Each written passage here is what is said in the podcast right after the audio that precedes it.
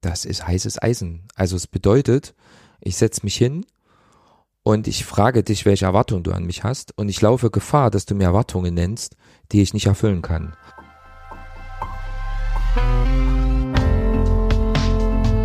Next Level Team Design. Teamarbeit neu gestalten.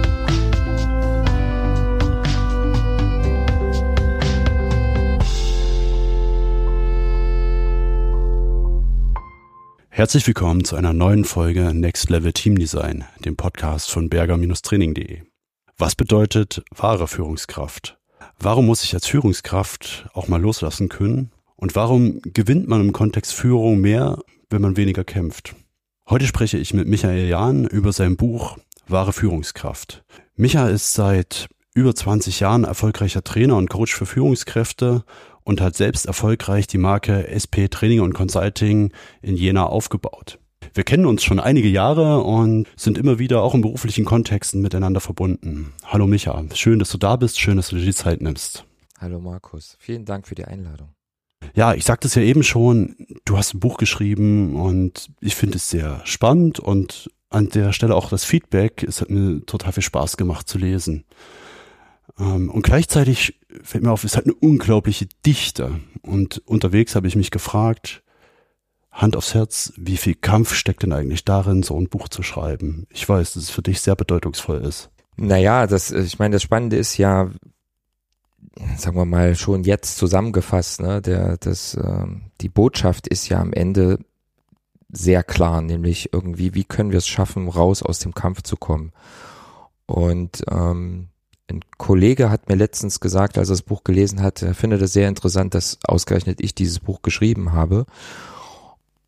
Und er auch nochmal die Rückmeldung gegeben hat, das ist natürlich auch für ihn sehr nachvollziehbar im Nachhinein, weil natürlich ist es sehr hilfreich, wenn jemand über das Thema Kampf schreibt und wie man da rauskommen kann, vielleicht in Ansätzen, in Impulsen, der natürlich selber auch schon gekämpft hat. Ja, also es, ähm, ich bin ja da immer sehr gerne auch bei dem Thema äh, Reese Profiling. Also es gibt ja von Stephen Reese diese Lebensmotive ja. und da gibt's ja ein Lebensmotiv, das nennt sich Rache Kampf.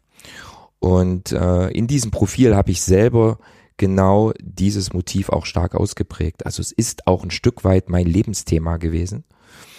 Äh, und wenn man auf meine Webseite kommt, dann sieht man auch gleich ne, die Wiederentdeckung der Leichtigkeit. Das ist ein Thema, was mich, glaube ich, sowohl beruflich als auch privat seit Jahrzehnten umtreibt. Und von daher war dieses Buch natürlich auch für mich ein Stück nochmal Aufarbeitung, nochmal Verarbeitung und ähm, bin da sehr, bin da einerseits sehr stolz drauf.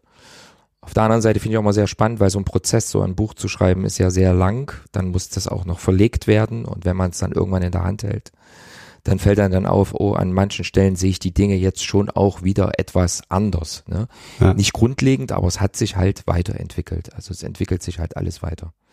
Was ja, glaube ich, erstmal ein gutes Zeichen ist. Ja, aber es ist am Anfang erstmal irritierend, ne? weil man, man blättert sozusagen in seinem eigenen Buch und denkt, aha, okay, das, äh, da ist jetzt schon in den letzten zwölf Monaten noch was dazugekommen. Es hat sich noch wieder was geändert oder man sagt auch, Mensch, das fehlt ja noch, das könnte ich eigentlich noch. Äh, und da äh, muss man auch ein Stück weit loslassen. Also es ist ja auch ein Prozess, der selbst beim Buchschreiben sehr hilft, da nicht so stark in den, in den Druck und in den Kampf zu gehen. Das greift so ein bisschen auch meine nächste Frage äh, voraus. Gab es denn im Schreibprozess irgendwas, was dich selber überrascht hat? Also ich kann mir vorstellen, man geht in Reflexionsprozesse und hm, gab es den Moment, wo du gesagt hast, ah ja, jetzt wird mir einiges klar? Na, ich würde gar nicht mal sagen, dass es da einzelne Punkte gab, sondern ich fand halt dieses, äh, sich nochmal inhaltlich damit auseinanderzusetzen, hat eher rückgewirkt in meine Veranstaltungen. Also ich fand irgendwie, ich bin seitdem noch klarer in meiner Vorstellung, ähm, in meinen Erfahrungen. Also es war sozusagen eher sogar eine Hilfestellung für mich in der Arbeit mit Menschen, die ich ja nun schon seit vielen Jahren mache, aber die ich natürlich jetzt äh, immer noch tun darf und wo ich mich jedes Mal darauf freue, dass ich also durch diesen Prozess des ja Durchdenkens einfach nochmal sehr viel klarer geworden bin in meinen Trainings, in meinen Coachings. Hm. Das war sehr auch befreiend, ja, weil, weil das natürlich, äh, ja auch nochmal viel Leichtigkeit bringt, wenn, wenn ich einfach nicht so völlig äh, schwebe im freien Raum, sondern irgendwie schon auch paar Flanken habe, die mich halten. Jetzt ist ja mein Fokus immer wieder auch das Thema Zusammenarbeit. Warum wird hier im Thema Zusammenarbeit vielleicht auch auf unterschiedlichen Hierarchiestufen und zwischen Hierarchiestufen generell viel gekämpft?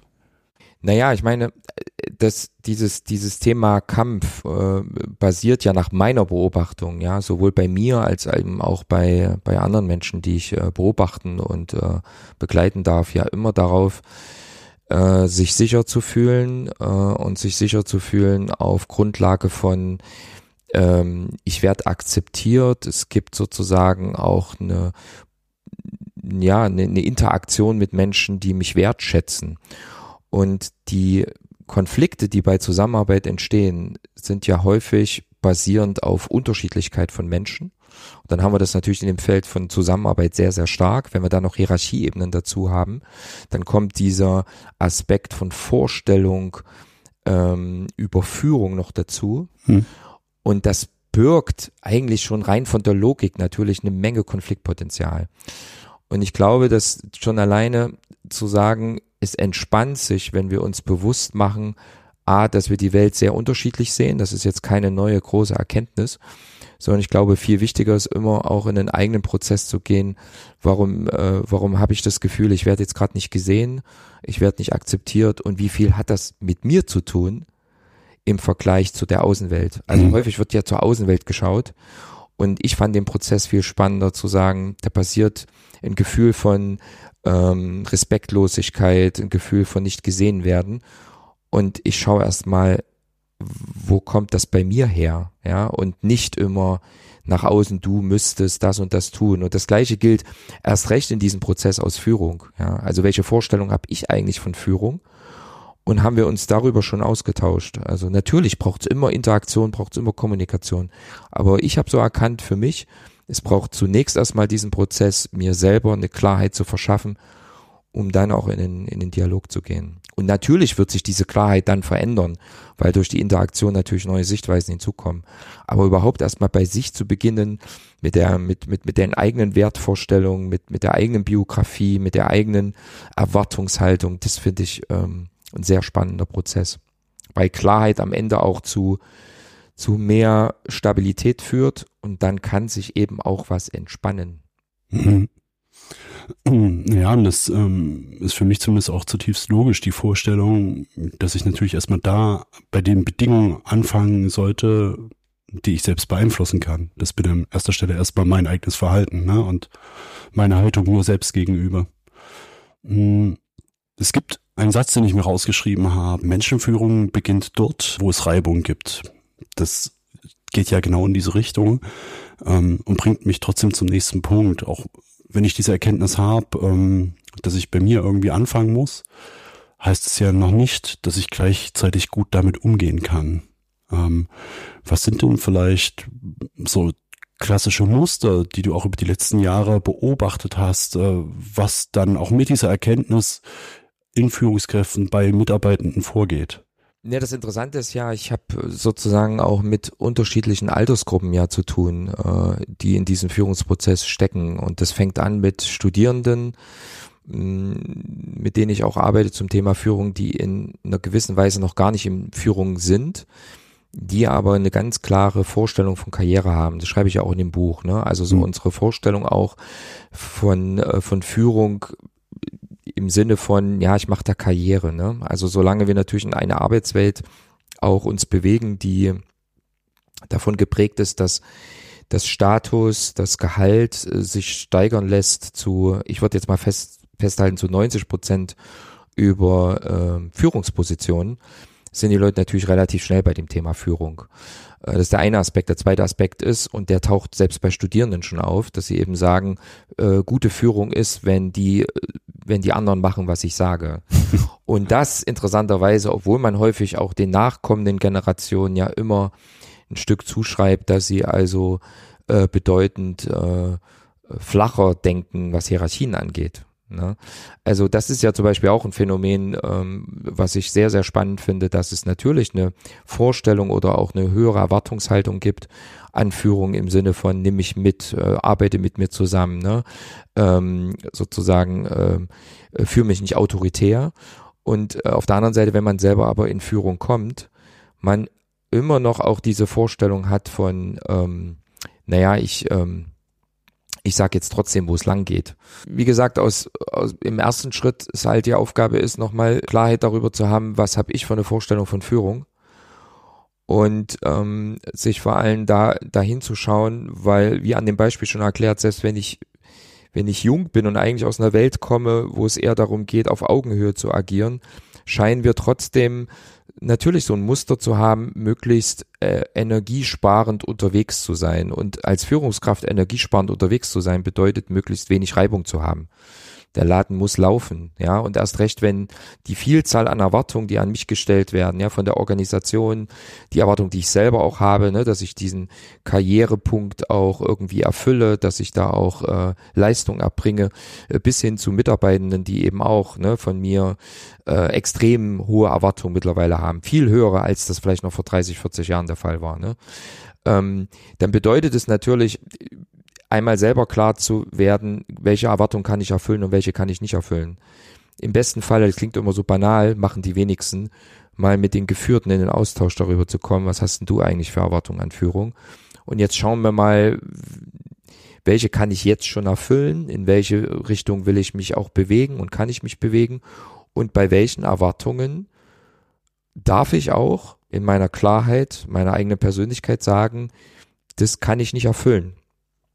Und jetzt schauen wir, ob wir, ob wir trotzdem eine gute Zusammenarbeit hinbekommen. Von daher, das, was du vorhin auch gesagt hast, ist für mich Führung auch immer Zusammenarbeit.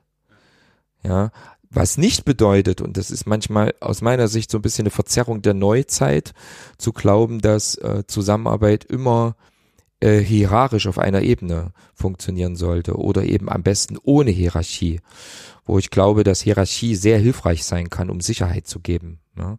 Es ist sehr gut, wenn es jemand gibt, der sagt, ich nehme dir auch mal ein paar Entscheidungen ab und ich mache mich, ich sage das immer so gerne, schuldig an dieser Stelle als Führungskraft. Ich übernehme die Verantwortung. Hm. Äh, dafür ist Hierarchie extrem hilfreich. Äh, es muss nur abgeklärt sein, äh, an welchen Stellen macht das Sinn. Also man würde bei einer Feuerwehr nicht auf die Idee kommen zu sagen, wir machen da keine Hierarchie. Ja, weil dann, äh, weil, weil der, der, der Konsensprozess äh, ohne Hierarchie extrem lange dauern kann. Also ne, es ist relativ klar, wir müssen da jemanden haben, der schnelle Entscheidungen trifft. Äh, und neben diesem Prozess kann ich dann trotzdem natürlich auch auf Augenhöhe wieder zusammenarbeiten. Also es muss klar sein, wann kommt die Hierarchie positiv zum Tragen und an welcher Stelle äh, ja sozusagen nähern wir uns wieder an. Und ich glaube darüber ein, es klingt ja immer so banal, aber einen, einen offenen Diskurs mal zu führen, ins Gespräch zu kommen, ist extrem hilfreich für den Führungsprozess. Ja, ja also sozusagen, ich würde sagen, regelmäßig braucht es eigentlich so eine, ich nenne das mal Metagespräche über, wie will man, vergleich das mal mit einer Beziehung, ne? wie will man die Arbeitsbeziehung pflegen? Wie steht man zueinander? Was sind gegenseitige Erwartungen voneinander? Das ist aber, und das ist, glaube glaub ich, genau der Punkt, warum es so selten passiert. Das ist heißes Eisen. Also es bedeutet, ich setze mich hin und ich frage dich, welche Erwartungen du an mich hast und ich laufe Gefahr, dass du mir Erwartungen nennst, die ich nicht erfüllen kann. Ja. Und das ist der Druckpunkt, der häufig da ist. Also wir sagen Führungskräfte, was mache ich denn, wenn da was kommt, äh, wo ich sofort weiß, das kann ich nicht liefern. Und daran, äh, und das haben wir ja in Beziehungen genauso. Also wir denken ja dann immer schon drei Schritte voraus was heißt denn das jetzt in der Konsequenz? Auch in einer, in einer Paarbeziehung, ne? Bedeutet das jetzt, okay, wir können eigentlich nicht mehr zusammen und welche Auswirkungen hat das? Und das baut sich mental so stark auf, dass Führungskräfte häufig in den Vermeidungsmodus gehen, fast schon unbewusst. Es fällt ihnen gar nicht auf, sondern sagen, ja, das klären wir da mal irgendwo an einer bestimmten mhm. Stelle. Ne? Manchmal ist auch gar keine Zeit dafür da und manchmal ist man glücklich, dass man keine Zeit dafür hat. Also es ist viel schwerer, als wir immer glauben. In der Theorie kennen wir das ja. Ja, ja. mein Gott, dann tauschen wir halt Erwartungen aus. Doch klar, steht auch in jedem Managementbuch. Die Leute machen es aus meiner Erfahrung in der Praxis viel zu selten. Na, ich könnte mir vorstellen, dass sicher auch ein, ein Grund dafür ist, einfach auch auf Seiten von Führung, Unsicherheit, mhm. Ängste. Mhm. Ja. Das sind ja Themen, die sind da. Ich meine, das beschreibst du ja auch im Buch. Und Jetzt würde ich sagen, das wäre genau das, was ich unter einer professionell agierenden Führungskraft verstehe, dass sie sich genau damit auseinandersetzt, weil eigentlich ist es die Voraussetzung, um wirklich führen zu können. Ja. Ja, naja, weil, weil ich finde das immer sehr interessant. Ich habe äh, äh, letztens bei einem Kunden, ähm, äh, also war ein Inhouse-Seminar, war eine Management-Ebene und dann kam dieser Satz so, naja, er ist schon der Meinung, dass man ab einem bestimmten Alter, Lebensalter erst richtig führen kann. Und da fand ich das ganz interessant, weil früher hätte ich das grundsätzlich abgelehnt. Ich hätte mhm. gesagt, mhm. ja, was ist das? Ja, was ist das für eine stereotype äh, äh, Vorstellung? Und ähm, das würde ja auch bedeuten, man, man dürfte keine jungen Führungskräfte vom Lebensalter zulassen. Und gleichzeitig kann ich das ein Stück nachvollziehen, weil ich einfach glaube, dass natürlich im besten Falle mit einer gewissen Lebenserfahrung auch eine gewisse Stabilität einhergeht, auch eine innere Stabilität. Und das erlebe ich auch bei Führungskräften vom Alter her. Ne?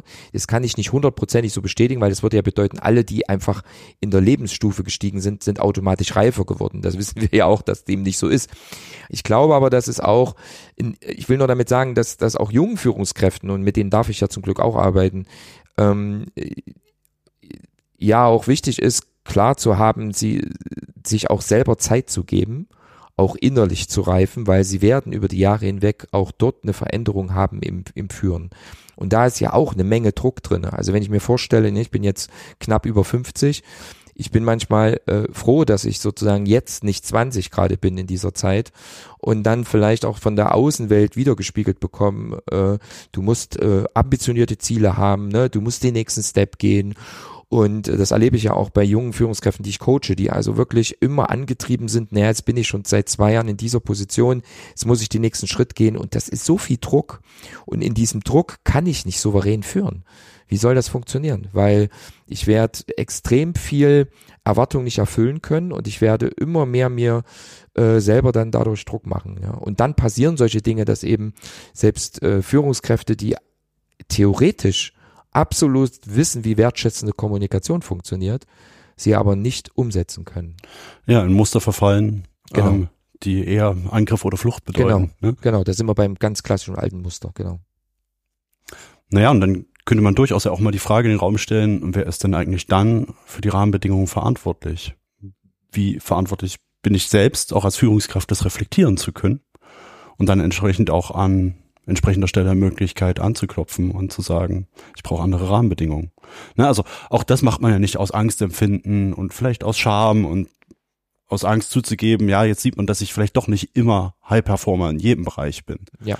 Ja. Und gleichzeitig würde ich sagen, ja, das ist normal, das ist ja niemand. ähm, ja, ja, alles, ja, alles andere ist Schauspiel. Ja gut, aber, aber ich erlebe sehr stark, dass eben, das beschreibe ich auch so ein bisschen, ne, so diese, diese, diese Kampfplätze, wie ich es ja fast mhm. schon provokativ genannt habe, dass die halt alle genau auf dieses äh, eine Thema mitunter einzahlen. Also ganz viele, die glauben, ja, okay, das kann ich ja, auch das, die, die privaten Themen, das kann, davon kann ich mich ja frei machen.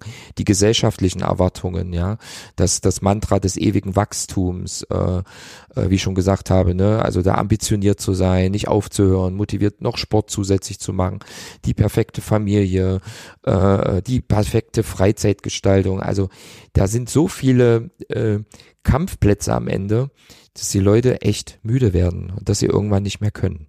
Ne?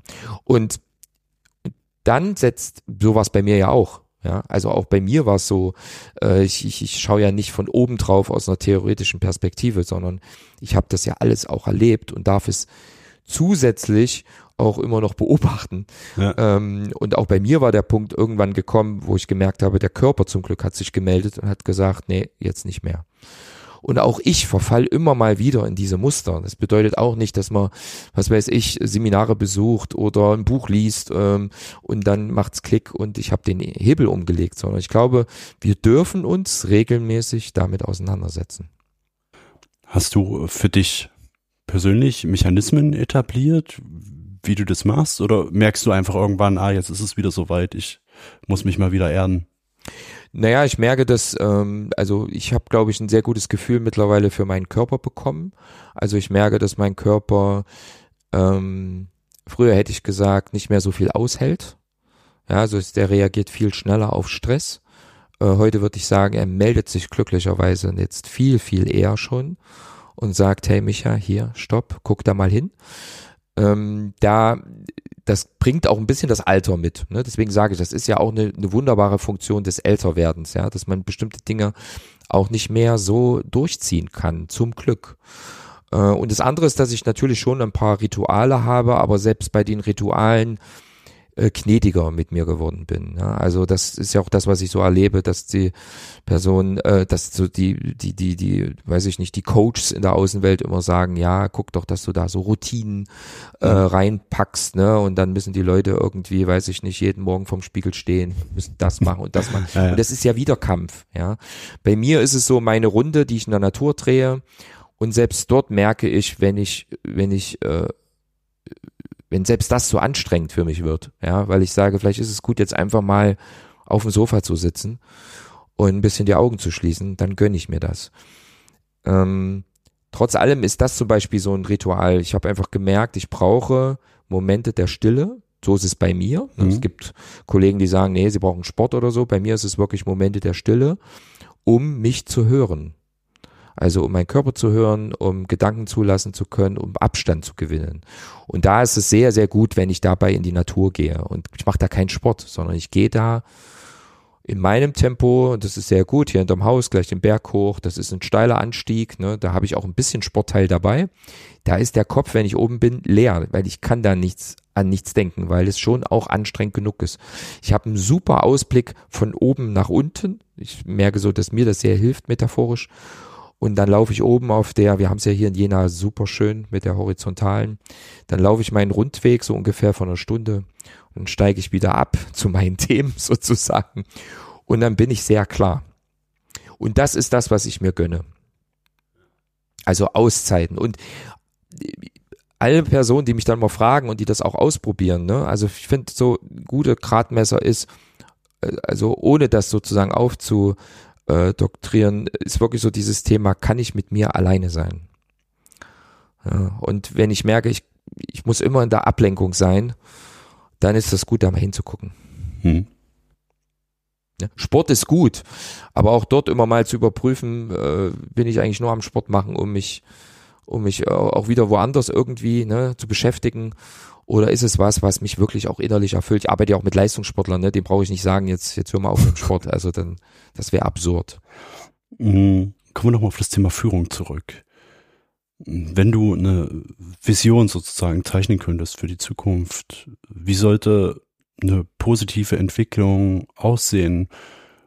Wann wäre für dich beispielsweise für viele Organisationen, Netzwerke, Unternehmen ein Status erreicht, wo du sagst, ja, jetzt wären wir wirklich einen Schritt weiter, was gute Führung betrifft?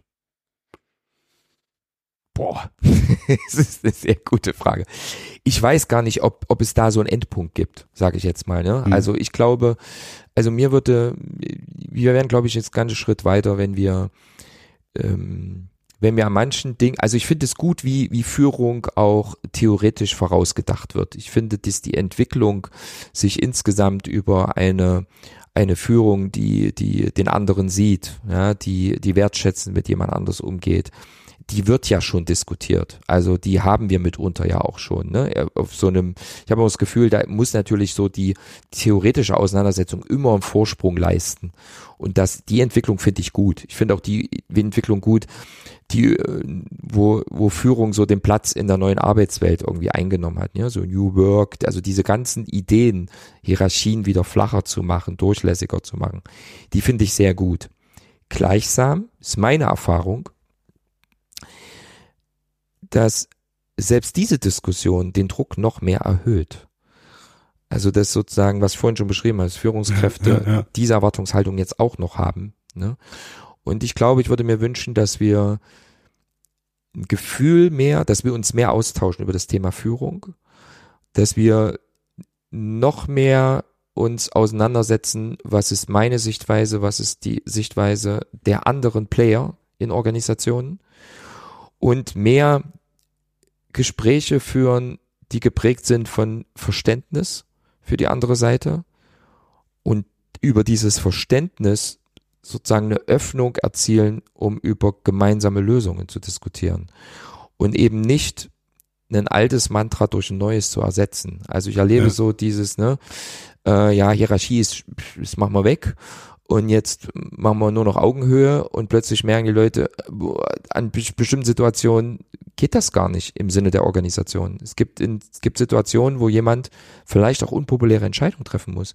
Es gibt Situationen, wo vielleicht auch jemand sagen muss, ähm, ich habe das Gefühl, wir passen nicht mehr zusammen und wenn du die Entscheidung nicht treffen kannst, dann treffe ich sie. Und da bin ich schon beim nächsten Punkt. Ich glaube, dass es nicht nur um eine Entwicklung bei Führenden geht, sondern es geht vor allem auch um eine Entwicklung bei den Geführten.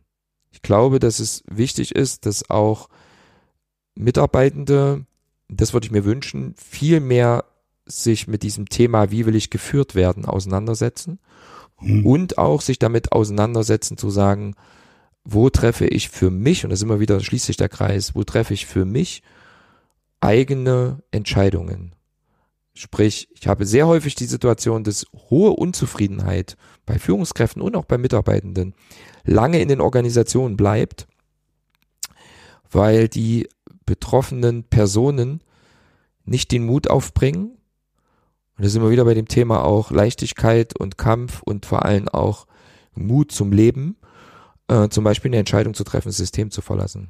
Also ich glaube, dass wenn wir Menschen dahin kämen, mutiger zu sein, dem Leben mehr zu vertrauen, uns selbst mehr zu vertrauen, dann würden wir auch schneller aus Organisationen uns verabschieden, die uns nicht gut tun. Hm. Ja, und ich meine nicht, das vorschnell zu tun, sondern in den Dialog zu gehen oder so, ne? Das ist alles okay. Aber ich erlebe immer noch, dass wir festhalten, aus den Gründen, die ich auch beschreibe, ne? Was weiß ich, äh, die Angst davor, äh, keinen neuen Job zu bekommen, die Angst davor, das Haus nicht abbezahlen zu können, dadurch die Familie zu verlieren, was auch immer, halten wir zu lange fest. Und diese Frustration äh, spiegelt sich dann in der ganzen Zusammenarbeit auch wieder. Ja, was dann durchaus wieder ein Riesenproblem ist, ne? auch so im Erleben der Zusammenarbeit. Ja, ja. Und am Ende auch in der Leistung, die erbracht werden kann, weil es ja eigentlich was Schönes ist, ne, wenn, wenn Arbeiten Spaß macht. Ja. Aber dafür müssen die Rahmenbedingungen passen. Genau, Und genau. Ja, wenn da was Ja. ähm, im Ziel im Weg steht sozusagen, dann wird's schwierig. Naja, und was du sagst, ne, also ich finde immer diesen, diese, diese Perspektiven aufzumachen, dass natürlich die Rahmenbedingung und ich finde, das ist auch gut, ne, dass also die neue Entwicklung sagt, wir müssen gute Rahmenbedingungen schaffen, ne, es muss ein motivierendes Arbeitsumfeld sein. Ja, unterschreibe ich sofort. Und gleichzeitig erlebe ich aber, ich habe mit Unternehmen zu tun, die dort alles tun und es sind trotzdem Mitarbeitende in diesem Umfeld, die unzufrieden sind Ja, weil sie mit ne? sich unzufrieden sind. Wo ich, und da würde ich mir einfach wünschen, ähm, auch dort eben eine, eine Entwicklung zu nehmen, wo Menschen einfach klarer hinschauen, äh, was, womit müssen sie Frieden schließen? Können sie damit Frieden schließen? Ähm, und nicht immer nur fordern, sondern eben auch, ne, was, was, wo gibt's Bereiche, wo einfach auch die Organisation nichts tun kann, ja? Mhm. Und was bedeutet das in der Konsequenz, äh, in dem System zu bleiben oder auch nicht? Also am Ende ein Plädoyer ähm, auch für das Thema Offenheit und Klarheit. Ja, ja, ja. Und das auf, und das meine ich halt, ne? Also es ist immer so, dass ich das erlebe, zumindest in meiner Perspektive, dass Führende, äh, zumindest wenn sie zu mir kommen, ne, äh, sich extrem viel Gedanken darüber machen, wie können sie erfolgreicher führen. Und es ist häufig so, dass der Dialog zu wenig mit den Mitarbeitenden geführt wird. Also die sitzen im stillen Kämmerlein, die Führungskräfte, machen sich wahnsinnig viel Gedanken, Mhm. probieren Dinge aus und, es, und, und Mitarbeitende kommen in so eine Konsumhaltung. Und das kann man ihnen noch nicht mal vorwerfen. Ich glaube, es ist auch Führungsaufgabe zu sagen, ich hole die Leute rein und ich diskutiere mit den Leuten das. Und ich hole die damit auch in eine Verantwortung. Was brauche ich auch als Führungskraft von der Mannschaft, damit ich so führen kann? Das ist eine wichtige Frage. Spannend und ja. Also macht schon auch nochmal eine Perspektive auf, finde ich. Micha, ich komme jetzt hart zum Ende der Folge. Ähm, wie kann man mehr über dich erfahren? Wie kann man mehr an dir dranbleiben? Ähm, wo kriegt man dein Buch? Mhm, mhm. Also mich findet man im Internet, das ist schon mal gut. ich glaube, wenn man mich googelt, bin ich schon relativ gut im Ranking. Ansonsten gibt es eine Website, die nennt sich jan-live.de. Ja. Verlinke ich dann in den Show Notes. Genau, genau. Und das Buch ist, ähm, äh, da muss ich auch noch mal eine Lanze brechen für den Verlag, diesem Campus Verlag erschienen. Ähm, ähm, das ist ja Frankfurter New Yorker Verlag, auch ein sehr angesehener Verlag und diese Zusammenarbeit war außergewöhnlich gut. Also das muss man einfach nochmal sagen. Von daher ist dieses Buch sowohl bei Campus beziehbar, es ist natürlich auf allen großen Online-Plattformen beziehbar und was mir immer ganz besonders wichtig ist, wenn es die Möglichkeit gibt, den lokalen Buchhandel äh, sozusagen zu nutzen, dann würde ich das immer empfehlen, auch, ne, um, weil es ist sozusagen frei bestellbar in, in vielen Buchhandlungen auch vorrätig äh, vorhanden. Also da kann man hingehen, heißt wahre Führungskraft, so gelingt Leadership ohne Kampf. Und ähm, von daher freue ich mich, wenn ein Buch dort einerseits erworben wird und ich freue mich natürlich auch immer wieder über Feedback, äh, was äh, Personen dann eben auch äh, ja dort wahrgenommen haben, gelesen haben, welche Impulse sie mitnehmen. Also auch von meiner Seite klare, also wirklich klare Leseempfehlung. Ähm, Micha, vielen Dank für das Gespräch. Ich danke dir, Markus. Macht's gut. Tschüss. Tschüss.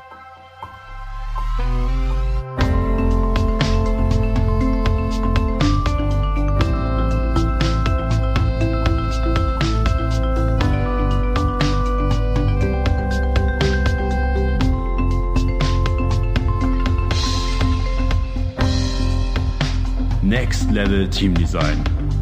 Der Podcast, der Teams besser macht. Mehr auf www.berger-training.de